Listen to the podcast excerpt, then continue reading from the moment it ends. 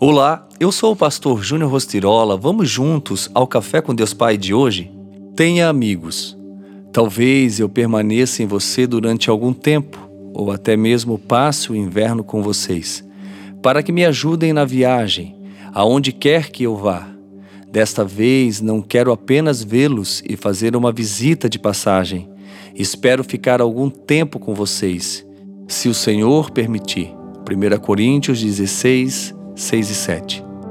Em sua carta à comunidade cristã de Corinto, podemos ver o cuidado, o carinho e a amizade que Paulo cultivava com os seus novos companheiros na fé.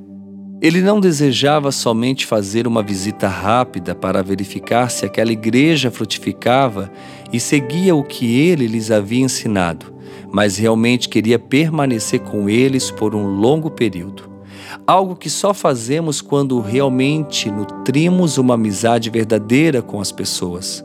Paulo cultivou mais do que ser mestre dos coríntios, tornou-se amigo.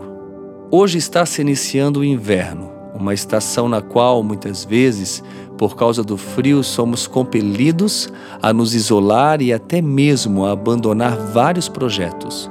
O inverno é até mesmo reconhecido como um período de tempo que conduz as pessoas ao desânimo. É possível que a igreja de Corinto estivesse passando pelo sentimento de vazio e desânimo, percebendo que a temperatura estava baixando em sua comunidade. Comigo também já foi assim. Houve dias em que tudo o que eu queria era de fato ficar sozinho e desistir. Ao contrário do que parecia ser real para qualquer pessoa, para mim os planos pareciam não funcionar. Era como se simplesmente as coisas não acontecessem. Mas, como não existe estação eterna, chegou o meu tempo de florescer, o tempo de crescimento e renovo.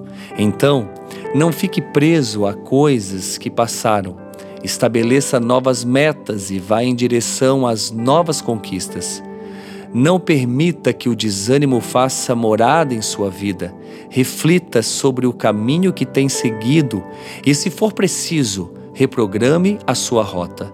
Mas não congele, não fique parado, nem feche a sua porta para os amigos com medo de que o frio possa entrar. E a frase do dia diz: só suporta problemas, ventos contrários e frios intensos quem tem raiz. Se aprofunde no Senhor, permita-se ser quem realmente Ele quer que você seja. Eu oro para que você possa cada dia se firmar e juntos nós possamos crescer, juntos possamos caminhar lendo, meditando, orando, buscando, se consagrando, porque assim com certeza as nossas raízes estão sendo nutridas e crescerão. Vamos juntos com Café com Deus Pai a cada dia para realmente viver o novo. Que Deus abençoe seu dia.